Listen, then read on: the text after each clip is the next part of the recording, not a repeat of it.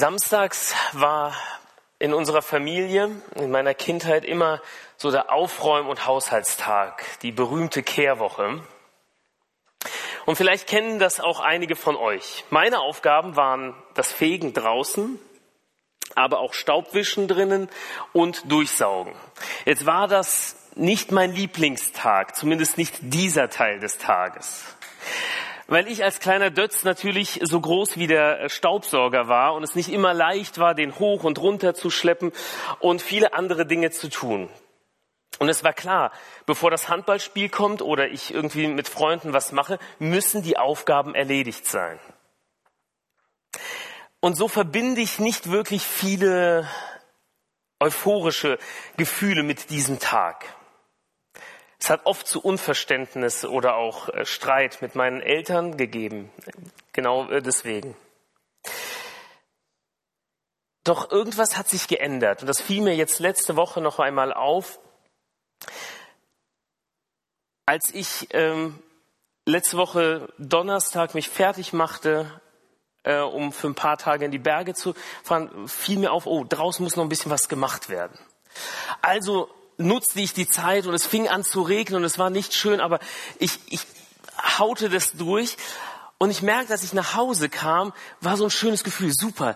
Die Arbeit war gut und es sieht gut und ordentlich aus. Und ich musste an dieses Gefühl denken, als es Kehrwoche war. Und ich merkte, warte mal, was hat sich denn verändert? Die Werte meiner Eltern, die vorher von außen auf mich eingeprasselt sind, durch Pflicht, durch mach das, wurden plötzlich zu meinen Werten. Und ich sorgte dafür, dass mein Haus, mein Grundstück zumindest so ein bisschen in Ordnung ist, so dass ich guten Gewissens wegfahren konnte. Aus diesem Grund haben wir diese Predigtreihe. Es geht nicht darum, euch irgendwas vorzuschreiben, eine neue Pflicht zu äh, geben, sondern wir wollen euch Werte auf Basis der Schrift näher bringen, vorstellen, damit ihr vielleicht sagt, wow, das ist gut. Das möchte ich, dass das Teil meines Lebens wird. Ich möchte, dass diese Werte auch meine Handlungen bestimmen. Und darum beschäftigen wir uns in den letzten Wochen immer wieder mit diesen Themen über eine missionale Herzenshaltung, eine Haltung, die unser Herz so prägt, dass wir Botschafter an Jesu Christi statt sind. Und wir begannen damit, dass wir uns vergegenwärtigten, dass das nicht nur ein Auftrag ist, sondern dass es Teil unserer Identität. Paulus macht hier sehr deutlich, wir sind Botschafter an Christi Stadt. Es ist nicht die Frage, ob wir es wollen oder nicht. Die Frage ist, ob wir gute oder schlechte Botschafter sind. Das ist eine andere Frage. Aber wir sind es. Das ist Teil unserer Identität. Und diese Identität wird uns hineingesprochen durch Gott. Und wir haben miteinander gesehen, dass die Haltung und wie wir damit umgehen, unsere Handlungen prägen. Dann haben wir gesehen, dass der Kern der Werte, der Kern dieser missionalen Haltung die Vertrautheit mit Jesus ist. Also eine Art der Beziehung, die so eng ist. Und das ist nichts Neues. Wahrscheinlich habt ihr alle schon mal Predigten darüber gehört, wie wichtig das ist. Und Jesus hat das ja in seinem Doppelgebot der Liebe auf den Punkt gebracht. Liebe Gott von ganzem Herzen, mit deiner ganzen Seele, mit aller Kraft, mit allem, was du hast. Liebe Gott, das ist unser Grundauftrag. Oder die, äh, die Geschichte von Petrus, wo Petrus bei Jesus Buße tun will und Jesus ihm eigentlich nur eine Frage stellt. Liebst du mich? Vertrautheit mit Jesus, die Verbundenheit mit ihm, ist nicht irgendwie so ein frommes Add-on. Damit erreichst du so die nächste Stufe deines Christseins. Das ist Grundlage unseres Glaubens. Das ist das, wozu wir berufen sind. Wir sind nicht dazu berufen, in den Reihen zu sitzen, nach vorne zu gucken. Wir sind dazu berufen, mit Christus in Vertrautheit, in Liebe zu leben. Und aus dieser Basis entspringen alle anderen Sachen. Die Frucht entspringt. Und wir merken, das sind nicht Dinge, die wir machen können, sondern wir sind abhängig. Wir sind abhängig von Gottes Wirken, von Gottes Reden. Wir sind abhängig. Und unser missionales Handeln ohne das Wirken Gottes wird etwas sein, was keine langfristige Frucht bringt. Wir sind abhängig von seinem Wirken. Wir sind abhängig von dem, was er tut. Aber weil er uns so reich beschenkt hat und wenn Vertrautheit ein, ein Grundwert ist, dann können wir freigiebig äh, sein, weil wir reich beschenkt sind. Weil der ein Gott ist, der es uns überreich mit seiner Liebe beschenkt, uns immer wieder gibt. Darum brauchen wir nicht zu gucken, oh, kriege ich genug Liebe? Kriege ich genug Aufmerksamkeit? Sondern ich kann freigiebig mit dem äh, sein, weil Gott freigiebig mit mir war. Und heute geht es um die Begegnungen von Angesicht zu Angesicht. Es geht um Jesus Fokus auf die Menschen. Und zwar nicht nur, dass er die Menschen sieht, sondern dass er den, die Begegnungen, eine Vertrauensbegegnung mit den Menschen im Fokus hat. Und bevor wir uns die missionalen Werte anschauen, möchte ich im ersten Teil mit euch die Geschichte ansehen. Und vielleicht wird die Geschichte anfangen, auch zu euch zu sprechen und euch helfen, eine neue Vertrautheit zu Jesus zu gewinnen. Und wir schauen uns dafür einen Text aus Markus 10, die Verse 46 bis 52 an. Markus 10, die Verse 46 bis 52. Da kam Jesus nach Jericho. Und als er mit seinen Jüngern und einer großen Volksmenge die Stadt verließ, saß ein äh, blinder Bettler am Weg. Und es war Bartimäus, der Sohn von Timäus. Als er hörte, dass Jesus aus Nazareth da war, fing er an, laut zu rufen, Jesus, du Sohn Davids, hab Erbarmen mit mir. Viele fuhren ihn an, sei still. Aber der Blinde schrie noch viel lauter, Sohn Davids, hab Erbarmen mit mir. Da blieb Jesus stehen und sagte, ruft ihn her. Und die Leute riefen den Blinden herbei und sagten zu ihm, nur Mut, steh auf, er ruft dich. Da warf der Blinde seinen Mantel ab, sprang auf und kam zu Jesus. Und Jesus fragt ihn, was willst du? Was soll ich für dich tun? Und der Blinde antwortete, Rabuni, dass ich sehen kann. Jesus sagte zu ihm, geh nur, dein Glaube hat dich gerettet. Und sofort konnte er sehen und er folgte Jesus auf seinem Weg. Jesus hat Menschen im Fokus. Das wird aus dieser Geschichte so unfassbar deutlich. Eine tolle Geschichte, in der wir sehen, wie Jesus durch Jericho zieht. Er zieht hinaus. Und vielleicht war es sogar der Besuch, den Jesus, bei, äh, äh, als er auszog, nachdem er bei Zachäus untergekommen war. Also er zieht aus und wie üblich eine große Volksmenge um Jesus herum und ein Bettler kriegt das mit. Er kriegt mit, da ist Jesus von Nazareth. Und wahrscheinlich hat sich die Kunde von diesem äh, Rabbi, der durch das Land zieht und Wunder vollbringt, herumgesprochen, bis hin zu diesem Bettler.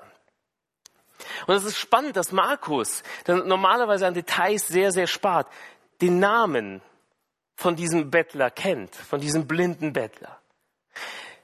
Wahrscheinlich wurde aus Bartimäus, dem Bettler, Bartimäus der Jünger der Jesus nachfolgte.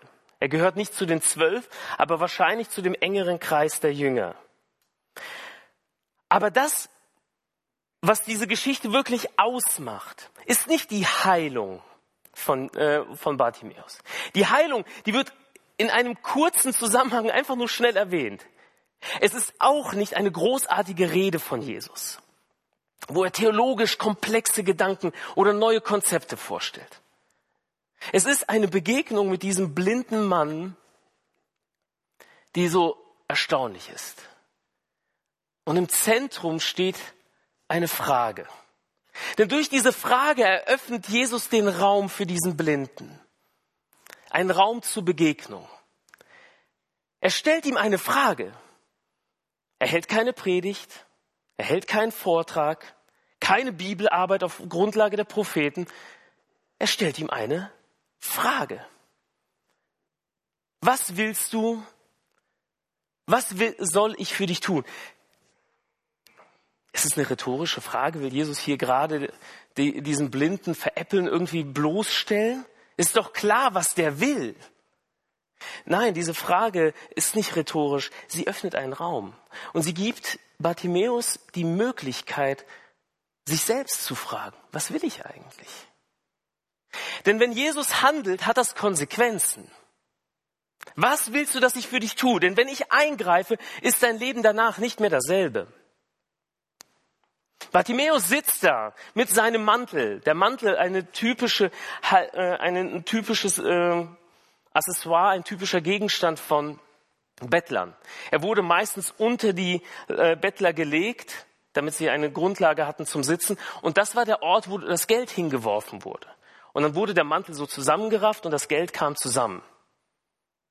Und in an kalten Tagen wurde der Mantel übergeworfen. Er verlässt seinen Mantel und geht zu Jesus und Jesus fragt, was willst du, dass ich dir tue? Und Bartimäus sagt nicht nur, heile mich. Er sagt, Rabuni, ich will, dass ich sehen kann. Mein Lehrer. Er verwendet nicht den allgemeinen Begriff Rabbi, der Lehrer, ein Lehrer, sondern er verwendet die personifizierte Form. Rabuni ist mein Lehrer. Du bist mein Lehrer. Mach, dass ich sehen kann. Dass ich sehen kann. Und Jesus erfüllt diese Bitte.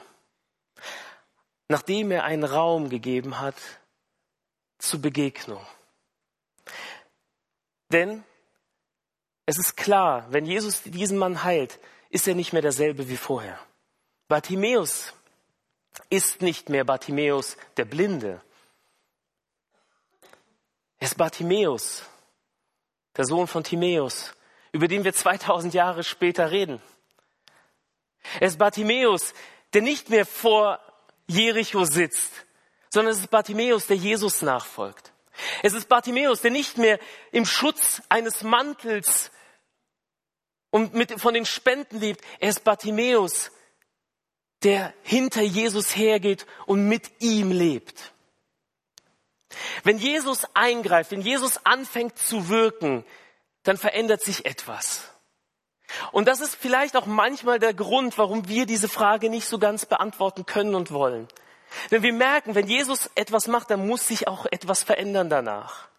Er konnte nicht mehr dahin gehen. Die Leute sehen, er wurde sehend und er musste plötzlich Verantwortung für sein Leben übernehmen. Er konnte sich nicht einfach wieder als Blinder hinsetzen. Er hätte einen Beruf lernen müssen. Er hätte für sich neu sorgen müssen, weil er gesund war. Er konnte sich nicht mehr auf seine Schwachheit aus, äh, ausruhen. Und so ist diese Frage sehr spannend. Und es ist interessant, dass Jesus durch eine Frage hier ins Gespräch kommt.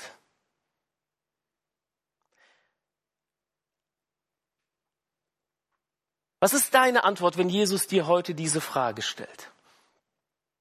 Was willst du, dass ich dir tue, wie Luther es übersetzt? Was willst du? Was soll ich für dich tun? Was ist deine Antwort, als du heute Morgen in den Gottesdienst kamst? Was willst du, dass Jesus heute durch diesen Gottesdienst tut? Dir ein bisschen neues Wissen gibt, ein bisschen Futter, dass es so ein bisschen schön in der Seele sich anfühlt? Was willst du? Du musst nicht die Frage für mich beantworten. Es ist eine Einladung. Jede Frage eröffnet einen Raum zum Gespräch und Jesus öffnet den Raum zum Gespräch und möchte mit dir ins Gespräch kommen. Du musst die Antwort haben. Du musst mit ihm ins Gespräch kommen. Was willst du, dass Jesus für dich tut? Und wenn er etwas tut, dann kann es sehr, sehr gut sein, dass er dich in eine neue Verantwortung hineinruft. Dass er dich in einen neuen Bereich ruft. Dass er etwas Neues für dich hat. Vielleicht will er, dass du die Bettlerdecke verlässt. Weil du da sitzt und verbittert bist über etwas, was irgendjemand gesagt oder gemacht hat oder nicht gesagt oder nicht gemacht hat. Er sagt, ich will dich heilen.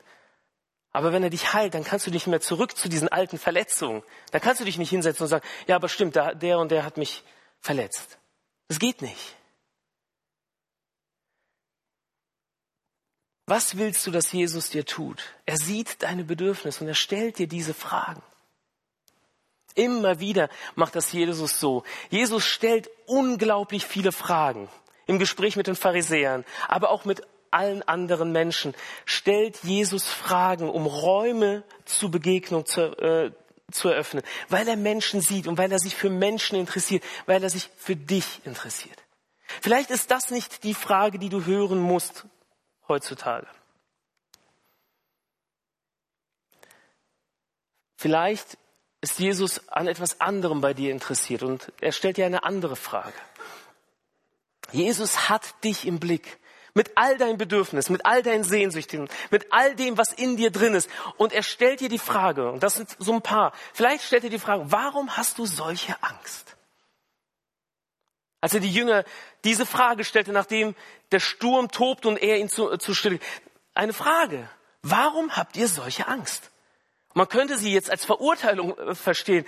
Aber vielleicht ist es eine Frage an dich. Warum hast du solche Angst? Warum vertraust du mir nicht, nachdem du erlebt hast, wie ich so lange treu war? Und ich rufe dich in einen neuen Dienst. Warum hast du solche Angst? Warum hast du solche Angst vor mir und meinem Geist? Dass du dich nicht öffnest, dass du Angst hast, dass irgendwas mit dir passiert.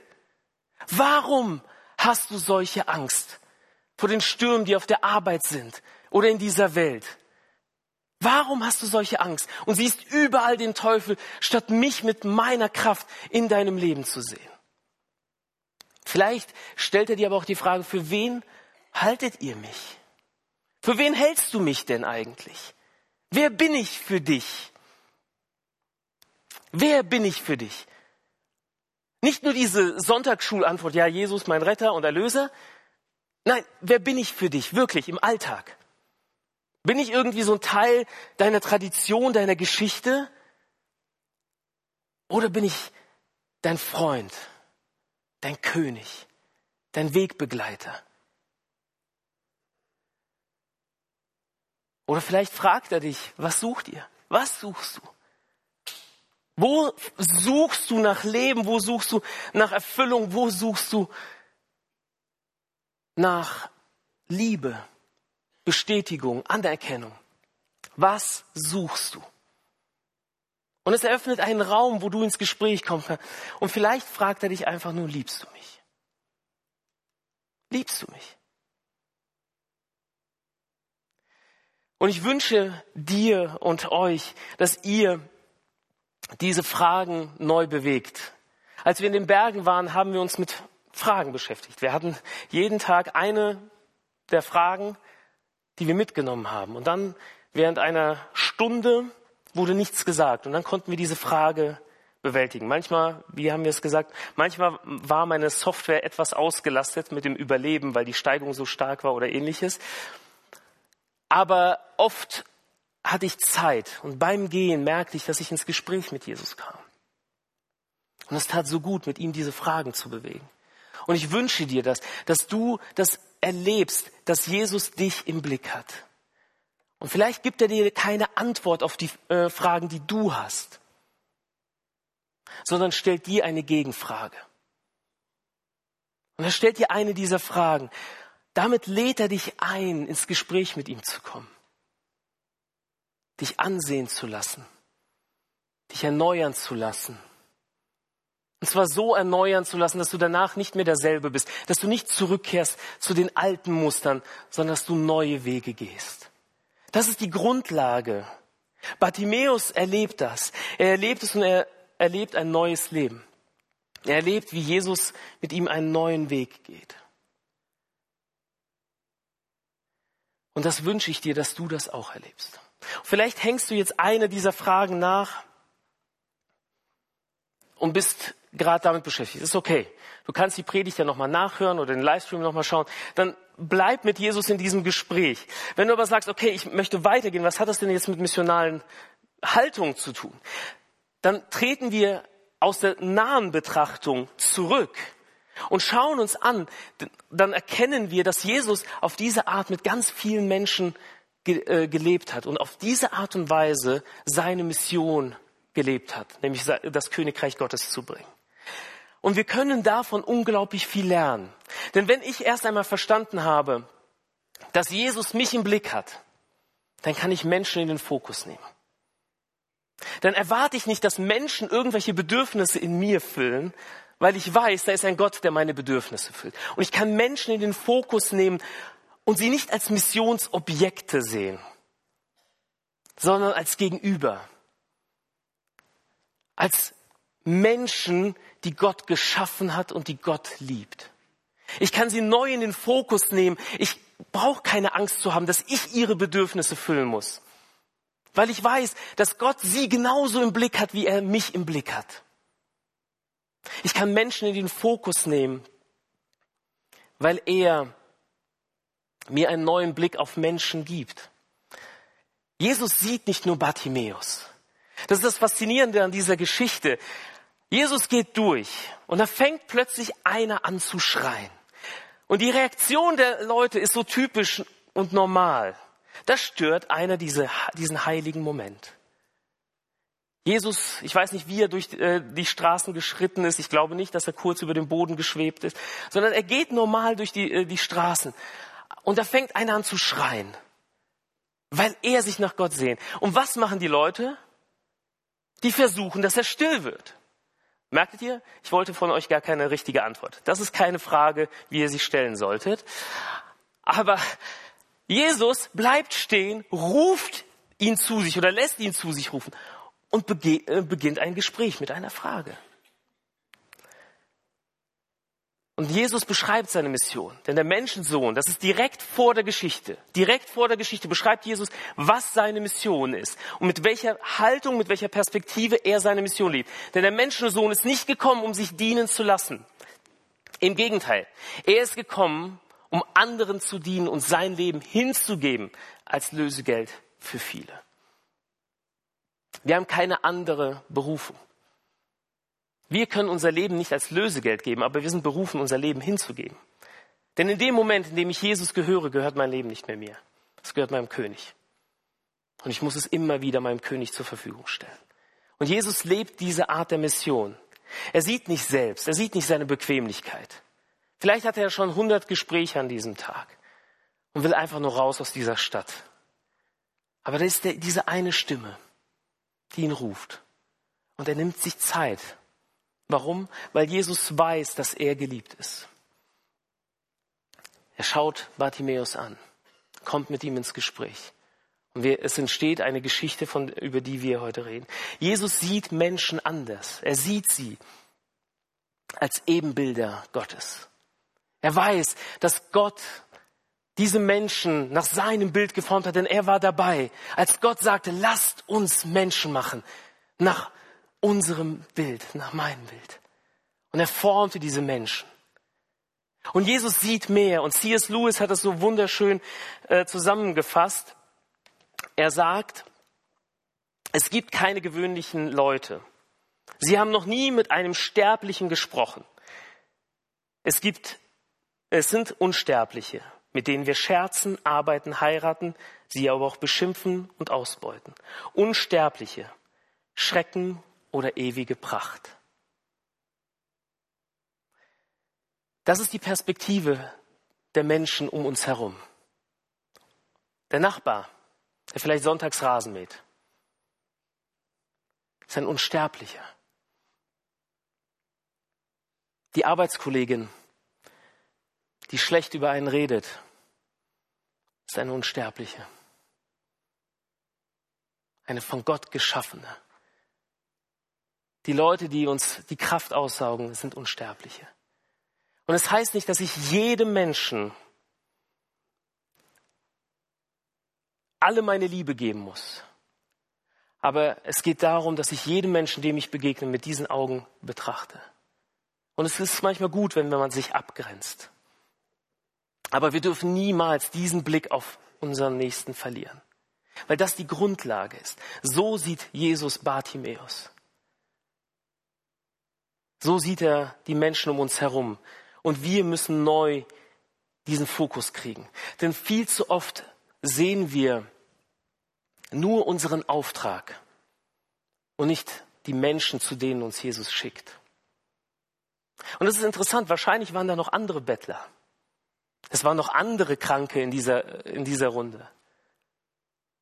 Es waren andere, die Hilfe brauchten. Jesus nimmt sich aber Zeit für eine Person. Darum möchte ich dir Mut machen, dass du neu Menschen in den Blick bekommst. Dass du sie nicht abwimmelst, wie diese Menschen. Viele fuhren ihn an, sei still. Vielleicht sagst du das nicht, aber du denkst es. Eigentlich störst du das jetzt gerade. Eigentlich störst du jetzt gerade meine Pläne, meinen Alltag. Hör auf. Vielleicht musst du dich ganz neu von Jesus korrigieren lassen. Dass er sagt, hier, mit dem möchte ich aber reden. Und er legt dir plötzlich einen Menschen aufs Herz, dem du begegnen musst, diesem unsterblichen Wesen. dass du ihm ganz neu begegnest. Und du sagst, ja, aber was soll ich sagen? Ja, sag doch nichts, frag doch. Mach das wie Jesus. Stell Fragen. Lerne die Person zuerst einmal kennen. Denn das ist oft das Ding, ich höre das oft. Ja, warte mal, aber wenn ich jetzt von Jesus erzähle, ich weiß gar nicht, was ich sagen soll. A, dafür hat Jesus gesagt, wenn ihr Zeugen seid, lasst das meine Sorge sein, ich werde durch den Heiligen Geist durch euch sprechen. Das ist eine andere Sache. Aber ich weiß nicht, welche Antworten ich geben soll. Jesus hat oft Fragen gestellt, keine Antworten gegeben. Das hat die Pharisäer wahnsinnig gemacht. Aber ich glaube, wir müssen davon lernen, mehr Fragen zu stellen, das Gegenüber kennenzulernen. Du, warum beschäftigt dich das eigentlich? Ist das jetzt gerade so ein Tarnargument, weil ich erlebe, dass manchmal Leute sagen, ja, ich kann nicht an einen Gott glauben, der so viel Leid zulässt. Und statt dann die Theodizee-Frage zu erklären, zu erklären, warum lässt Gott Leid zu und einen Vortrag zu machen oder sogar einen Link zu schicken und zu sagen, oh, der erklärt die Frage. Du, warum beschäftigt dich denn diese Frage? Hast du Leid erlebt?